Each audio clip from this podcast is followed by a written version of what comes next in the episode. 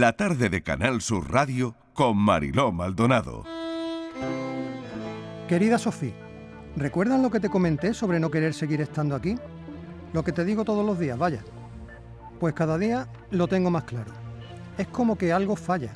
No sabré decir qué, solo que cuando estoy aquí me siento algo menos yo. No es como cuando tú y yo hablamos por FaceTime y me sale hacer tonterías, bailar y reírme todo el rato. Es como que estando aquí, en este pueblo donde todo lo que haga se comenta, no puedo. No me sale. Y no creo que esforzarlo sea la solución, porque a veces lo intento y luego me arrepiento. Bueno, yo sé que tú me entiendes. Espero que tú estés bien. Sé que está siendo difícil el invierno allí y este está siendo particularmente frío y duro. Espero que acabe pronto. Sé que te gustaría pasar aquí los Reyes y celebrarlo como todos los años solías hacer con tu familia. Ojalá pudieras hacer algo al respecto. A veces todo es un poco difícil, pero creo que siempre acaban pasando cosas buenas. Ojalá verte pronto. Por cierto, hoy por primera vez he estado ojeando todos los institutos que me mandaste que ofrecen un programa que me permita mudarme allí con vosotros para estudiar. Gracias eh, por ayudarme con todo como siempre. Y realmente son solo dos opciones las que hay en Estocolmo. Y una ya ha cerrado el plazo de inscripción en el siguiente curso, así que es una sola realmente. Pensaba que habría más alternativas, pero supongo que tendré que darlo todo para conseguir aprobar las pruebas de acceso y con la mejor nota, ya que no parece que tenga otra alternativa si quiero estudiar en el centro de Estocolmo. Con cariño, Alberto.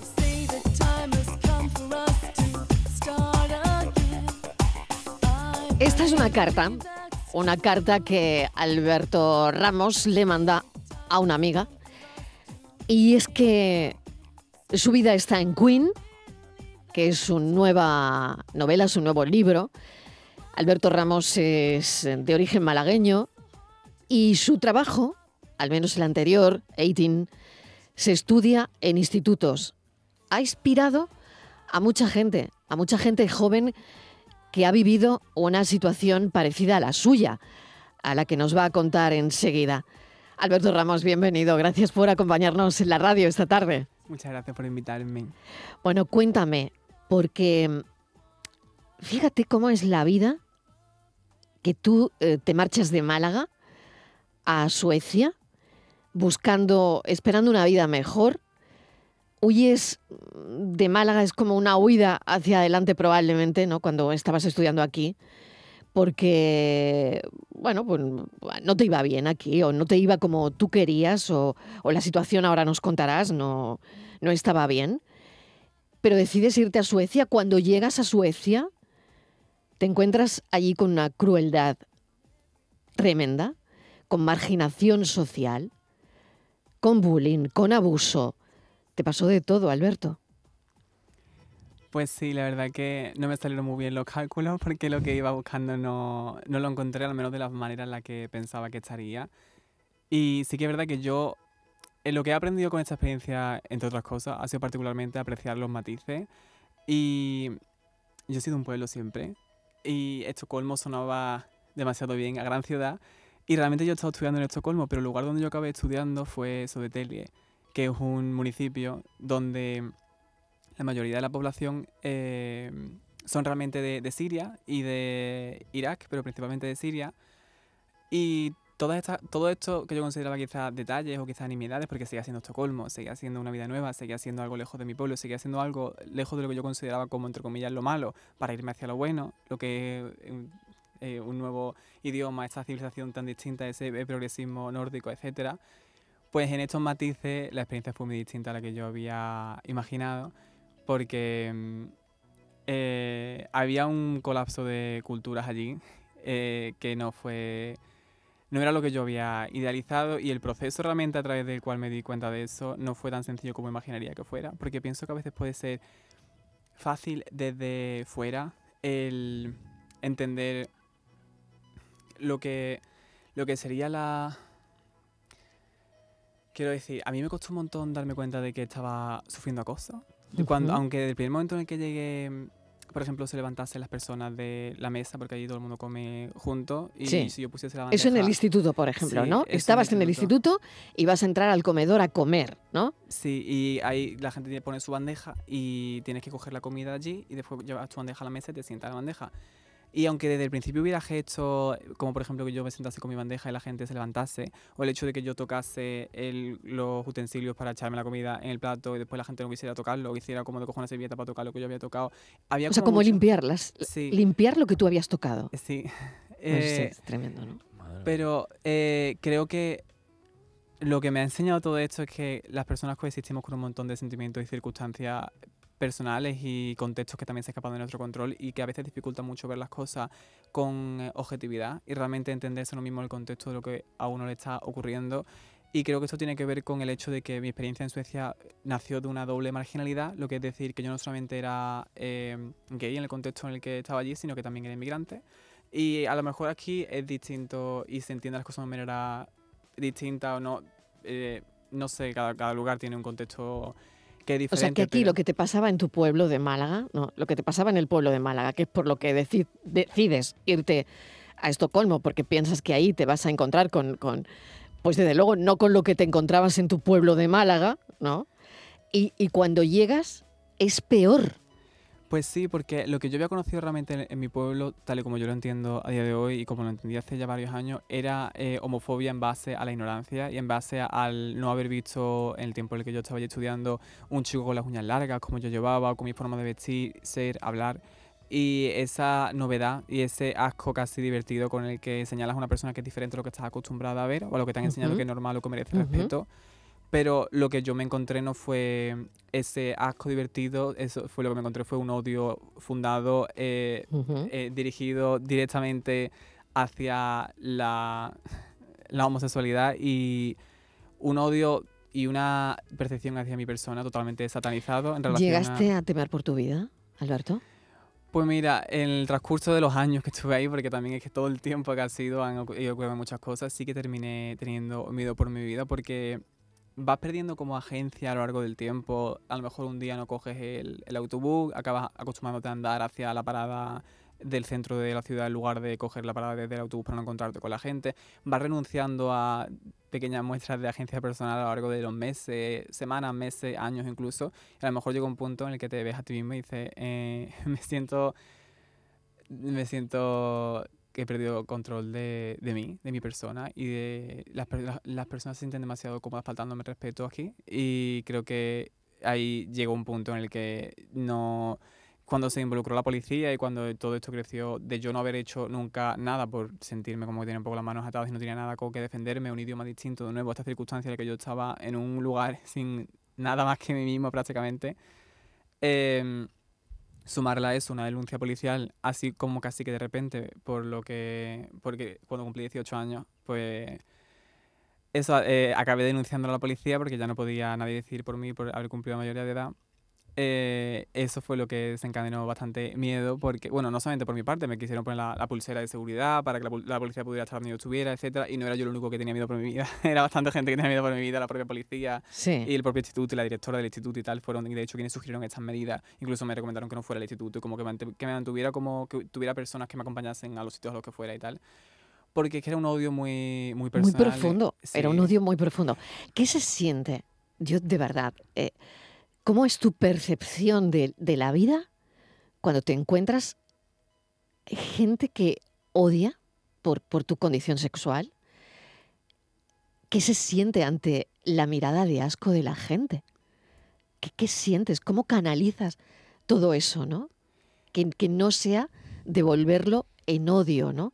Porque tú lo que has hecho ahora mismo es escribir dos libros, uno un poemario, 18, y, ahora el libro que nos estás presentando. Has canalizado todo eso hacia la literatura, hacia la cultura, ¿no? Pues realmente sí que mientras todas estas cosas ocurrían yo escribía realmente, pero sinceramente yo soy una persona bastante introspectiva y creo que esta circunstancia ha propiciado incluso más esa introspección. Y en relación a lo que, lo que sería el odio en sí, si te soy sincero, yo no me he sentido mal por eh, recibir odio por ser gay o sentirme como si mi vida valiese menos por ser gay. No he realmente hecho el nexo de ahora valgo menos porque esta persona no vea ese valor en mí. Lo que sí que he sentido es el, esa cualidad tan abrumadora de recibir tantísimo odio como energía. Quiero decir, lo que yo he aprendido menos de esto, una de las cosas que siento que he aprendido de esto es que al fin y al cabo el odio es energía. Y cuando tú recibes odio, sea por el motivo que sea, sea en el contexto que sea, sea por lo que sea, al fin y al cabo estás recibiendo odio y desprecio hacia tu persona. Y venga de un lado, venga de otro, venga por un motivo, venga por otro, al fin y al cabo lo que está es, te están inyectando de una forma o otra ese odio. Y eso de una forma u otra, ser seres sociales, que estamos en un contexto y un mundo en el que socializamos y en el que eh, formamos nuestras opiniones y nuestro valor intrínseco en relación a relativamente nuestras relaciones interpersonales, cómo nos hacemos sentido de nuestra vida, nosotros mismos, etcétera. Ese, esa cantidad de energía tan negativa hacia tu persona día tras día, tras día, tras día, em, es... no sabría cómo... Es esa la, solamente quería como enfatizar que esa es la energía en sí que, que siento, que, que sentido, quiero decir, que no es tanto tal y como yo lo he sentido en mi experiencia, quiero decir, el sentir que me digan, que yo llegue a mi casa y digan en plan, uy, me siento fatal porque soy gay, porque me dicen que soy gay, me dicen todas las cosas que me pueden decirme. Ya no es eso, ya el simple hecho de que es que no, no tengo, no puedo tener agencia sobre mi vida y no estar recibiendo constantemente acoso, odio, insulto y, en, en definitiva, ese odio y esa negatividad. Y supongo que yo me lo he tomado con humor, he intentado tomármelo con humor, o he escrito, he hecho ilustraciones, he dibujado, viajado, he tenido la oportunidad también a través de mis estudios, becas, cosas, poder viajar, etcétera, e intentado a través de la naturaleza también, conectar con la naturaleza que hay en Suecia, muchísima, e intentar sentirme como que realmente somos mucho más que eso y no olvidarme de que porque otras personas no vean lo que tengo dentro y el, mi valor como persona, como todos tenemos valor como persona, no significa que ese valor no esté ahí. Y creo que ha sido en base a intentar aferrarme a las cosas que sí que siguen siendo humanas y siguen siendo como más en una sintonía más neutra y no darle tanta... Bueno, no es tan fácil, pero no, no, no lo es. No es tan fácil como lo cuentas, ¿no? Bueno, tengo aquí a, a Borja a mi lado y está escuchando atentamente ¿no? todo lo que y analizando a Alberto Ramos. Qué difícil, Borja. La verdad es que por lo, por lo que cuentas, tiene que ser complicado, porque claro, luego es verdad que cuentas también ese proceso de salir de esa energía de odio absoluto y, y lo cuentas de una manera como, oye, mm, se puede salir de aquí sin problema. Y supongo que no será tan fácil, que esto será un proceso mucho más largo.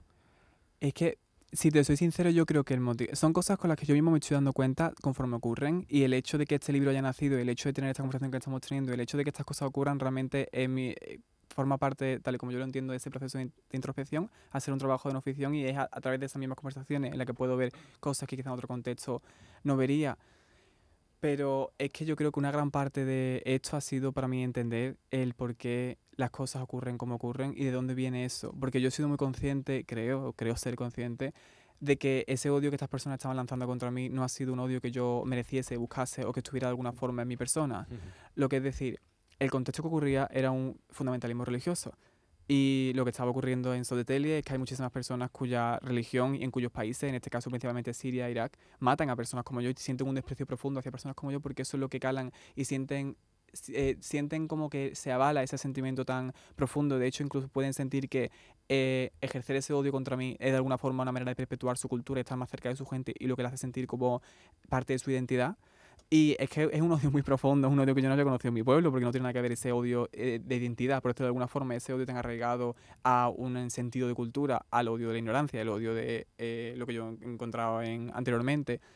Pero también me ha ayudado porque veo simplemente que ese es un odio con el que ellos mismos se están envenenando y con el que ellos están condenando sus propias vidas y su manera de entender el mundo. Esa manera tan limitada y tan metida en una caja de tener tantísimo prejuicio hacia una persona que literalmente no conoce. Entonces, yo no he olvidado realmente que estas personas no me conocen. Y una cosa que me hace muy feliz a través de los libros no es más que el hecho de tener agencia narrativa sobre tu propia historia y lo que te ha ocurrido y realmente darte a conocer y que en base a lo que tú eres y lo que tú sientes, pueda la, la gente gustarte, eh, le guste, no le guste, sientan que tiene, está de acuerdo contigo, sienten una cosa u otra, pero lo sienten acerca de lo que tú eres.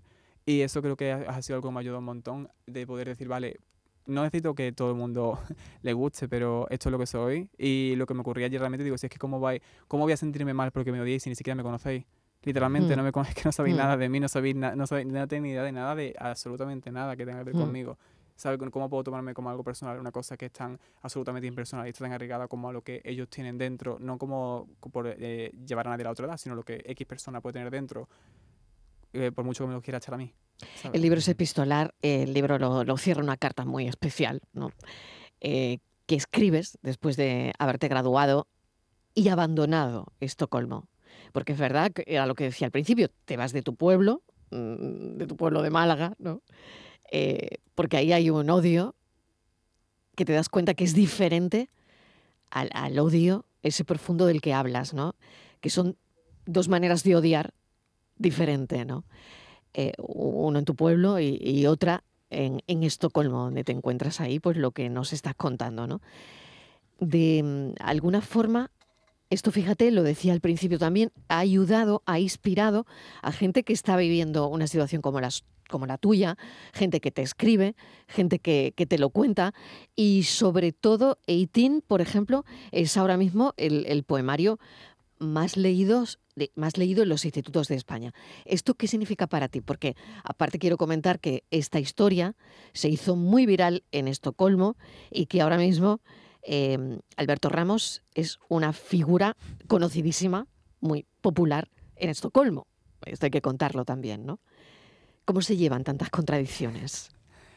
Pues mira, es que eh, yo soy consciente también a lo largo del tiempo, conforme van pasando las cosas, de que hay muchas circunstancias que hacen que las cosas ocurran de la manera en la que ocurren y el hecho de que en Suecia haya un ambiente tan particular en relación a las cosas que están ocurriendo creo que también propició mucho que mi historia llegase a tantas personas. En Suecia hay una circunstancia eh, complicada en relación a la inmigración y al choque cultural de las religiones em, provenientes principalmente de las diásporas asirias y árabes y la cultura sueca. Pero la cultura sueca realmente es una cultura, como se suele conocer aquí, el estereotipo abierta, etcétera, como yo Lo que tú esperabas cuando ibas a llegar ahí. y lo que yo había conocido. lo que tú esperabas. Sí, y lo que yo había conocido realmente, porque yo pasé los veranos en Suecia, de que tengo 13 años, yo pasé los veranos enteros en Suecia, y es lo que yo conocía, ¿sabes? Porque yo no estaba en Södertälje, yo estaba en como más en Estocolmo, otras zonas, uh Y es que eso es realmente la cultura sueca, pero en mi experiencia, quiero decir, pero hay una, un choque cultural muy grande que está viviendo Suecia, que Suecia sigue viviendo y que de hecho hace un par de, hace un par de meses, por primera vez creo que la historia, ganó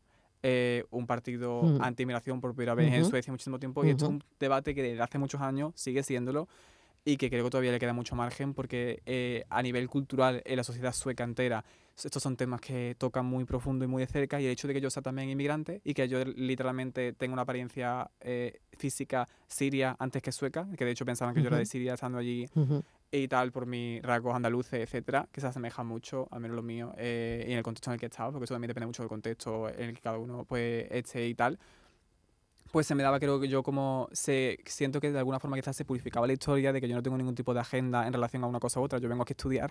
Claro, y eh, es muy fácil como quizás percibir, ¿sabes? Esa, eh, em, eh, esa circunstancia, porque no, hay una circunstancia bastante complicada y en Suetelia es muy fácil que los, los, pocos profesores que hay suecos, por ejemplo, en mi instituto donde yo estaba, es como que no pueden decir nada porque a la mínima que habla la boca se les puede acusar los propios alumnos de racismo o, eh, o, islamofobia o discriminación, aunque sea que ellos han agredido a alguien, aunque sea que ellos han pegado a alguien, aunque sea que ellos incluso agredieron a un profesor en un viaje de aquí al norte de Suecia.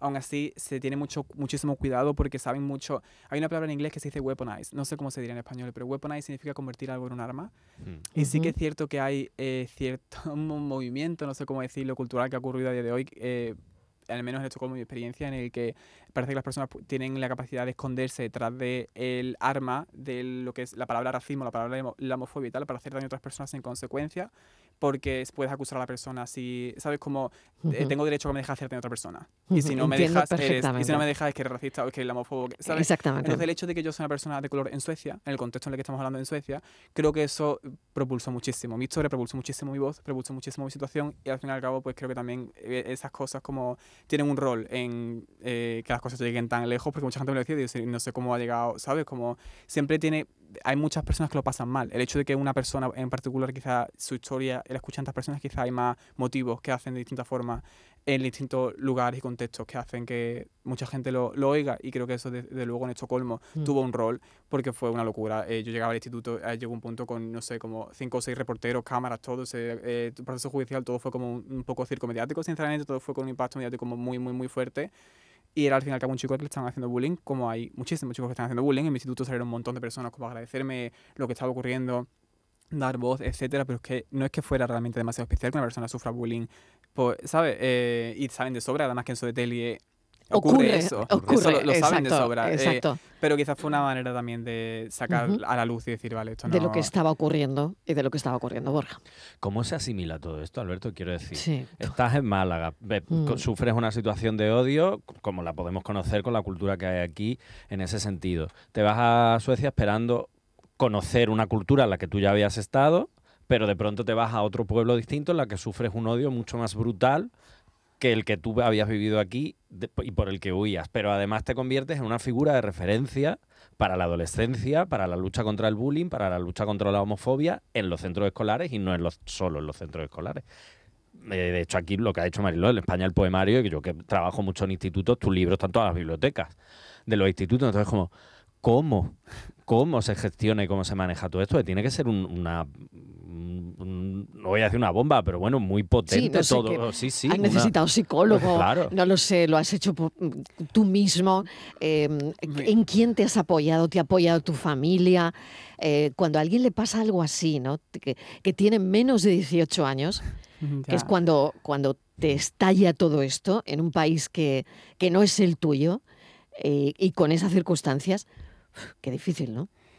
Pues mira, realmente eh, yo me he apoyado en, en, los sitios, lugares y personas en las que me he visto y a través de estos libros y a través de todo lo que ha ocurrido, a través de cada vez que he ido a un instituto, todas las veces que me han invitado, todas las firmas, todas las cosas que he tenido la oportunidad de hacer, cada mensaje, todo eso ha sido para mí terapéutico, esa ha sido mi terapia más grande, todos los mensajes que recibo cada día, el hecho de que yo vaya a un instituto y la gente no se ría, que la gente esté, que me lo digan después los profesores, porque los veo que están con los codos clavados en la mesa, inclinados hacia adelante y escuchando cada palabra que digo, que chicos heteros que podrían pasar perfectamente por chicos con los que he tenido problemas toda mi vida, cuando acaba eh, la charla o lo que sea, se acerquen a hacerse una foto conmigo y no sea una broma, ¿sabes? Como etcétera, etcétera, etcétera, un montón de cosas a lo largo de ya estos últimos años que están ocurriendo y que no paran de ocurrir y crecer cada día, han sido la terapia más grande que he podido tener porque me han siento que me han humanizado, me han hecho humanizar, me han hecho conocer a gente maravillosa.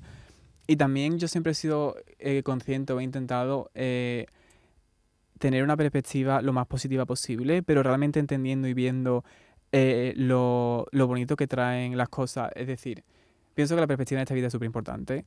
Y al fin y al cabo, si me paro a pensarlo, yo me mudé queriendo encontrar una vida mejor y aunque pueda parecer que fue lo contrario, porque me encontré muchas cosas complicadas, esto me ha dado la oportunidad de conectar con un montón de personas. Me ha dado la oportunidad de conocer a muchas personas, de viajar, de aprender idiomas, de graduarme con matrícula de honor y bueno, todas las cosas que han ocurrido, eh, eh, no necesariamente en relación a la, experiencia, sino por el hecho de haberme ido allí, todo lo que he aprendido y tal. Todas esas cosas pienso que me hacen entender que sí que encontré la vida mejor que estaba buscando antes de irme al pueblo donde sentía que nunca pasaba nada. Entonces, aunque haya sido tan intenso y mi manera de entender el poder ser yo mismo no haya sido en absoluto lo que estaba buscando y no digo, venga, sí, ha sido eso maravilloso, pero sí que me quedo con todas las cosas maravillosas que han pasado y siguen pasando y me hacen sentir como que no que no ha sido como una pérdida, que no ha sido algo que ha sido horrible, que no ha sido algo que... porque puede ser muy fácil, y lo he sentido muchas veces, sentir que esto me ha quitado la adolescencia, sentir que esto me ha quitado muchas cosas que no van a volver pero intento enfocarme en lo que sí está y construir y vivir todo lo que sí que puedo.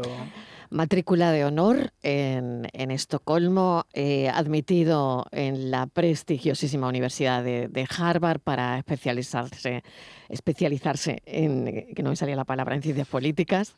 Y ahora tienes otra beca en Canadá, si no me equivoco. Sí, hace un par de días me dieron una beca. Estás loco de contento. te, veo con ilusión. Se te ve, se te ve la cara. Te veo con ilusión. contento. Sí, eh, es que no paran de pasar cosas, pero sí, dado una beca y estoy muy contento. Justamente vaya que acaba de, ocurrir para estudiar en la universidad en Toronto. Lo que pasa es que esto es con mucha antelación, todavía queda como, eso, como un año y tal cual. Y tengo justamente mañana una reunión eh, acerca de esto y tal. Y es como súper de ahora mismo, vaya pero estoy muy contento porque, em, no sé, siento que estoy teniendo la oportunidad de desarrollarme de muchas maneras en las que no he tenido la oportunidad de hacerlo antes, quizá. Y eso también pienso que es otra de las cosas que me ha dado el poder tener ese acceso a una mejor vida, por decirlo así, al haberme mudado a Suecia, haber podido al fin y al cabo estudiar en, una, en un instituto y en un tipo de sistema educativo que es tan, tan bueno y que tiene tantas oportunidades y tal. El sentir que las estoy aprovechando, básicamente. Alberto, te agradecemos enormemente tu, visita. Queen es lo último. El mensaje está claro. Cuando la homofobia, la intolerancia se convierten en la vida de algunas personas en un infierno. Bueno, pues eso es lo que hemos querido mostrar esta tarde, que a ese infierno tú le has plantado cara.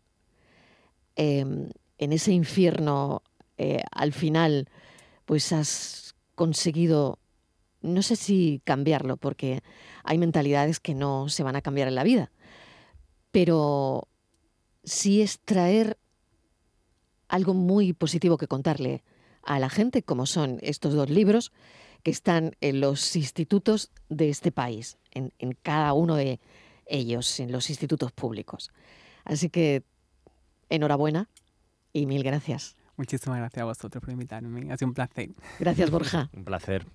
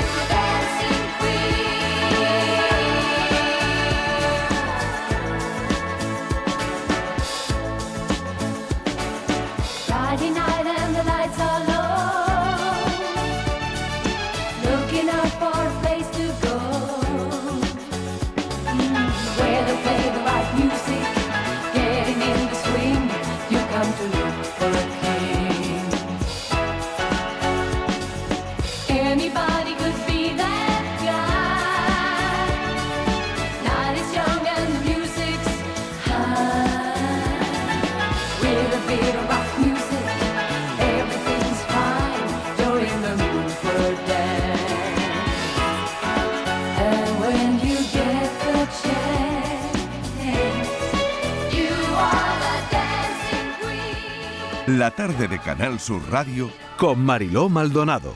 También en nuestra app y en canalsur.es.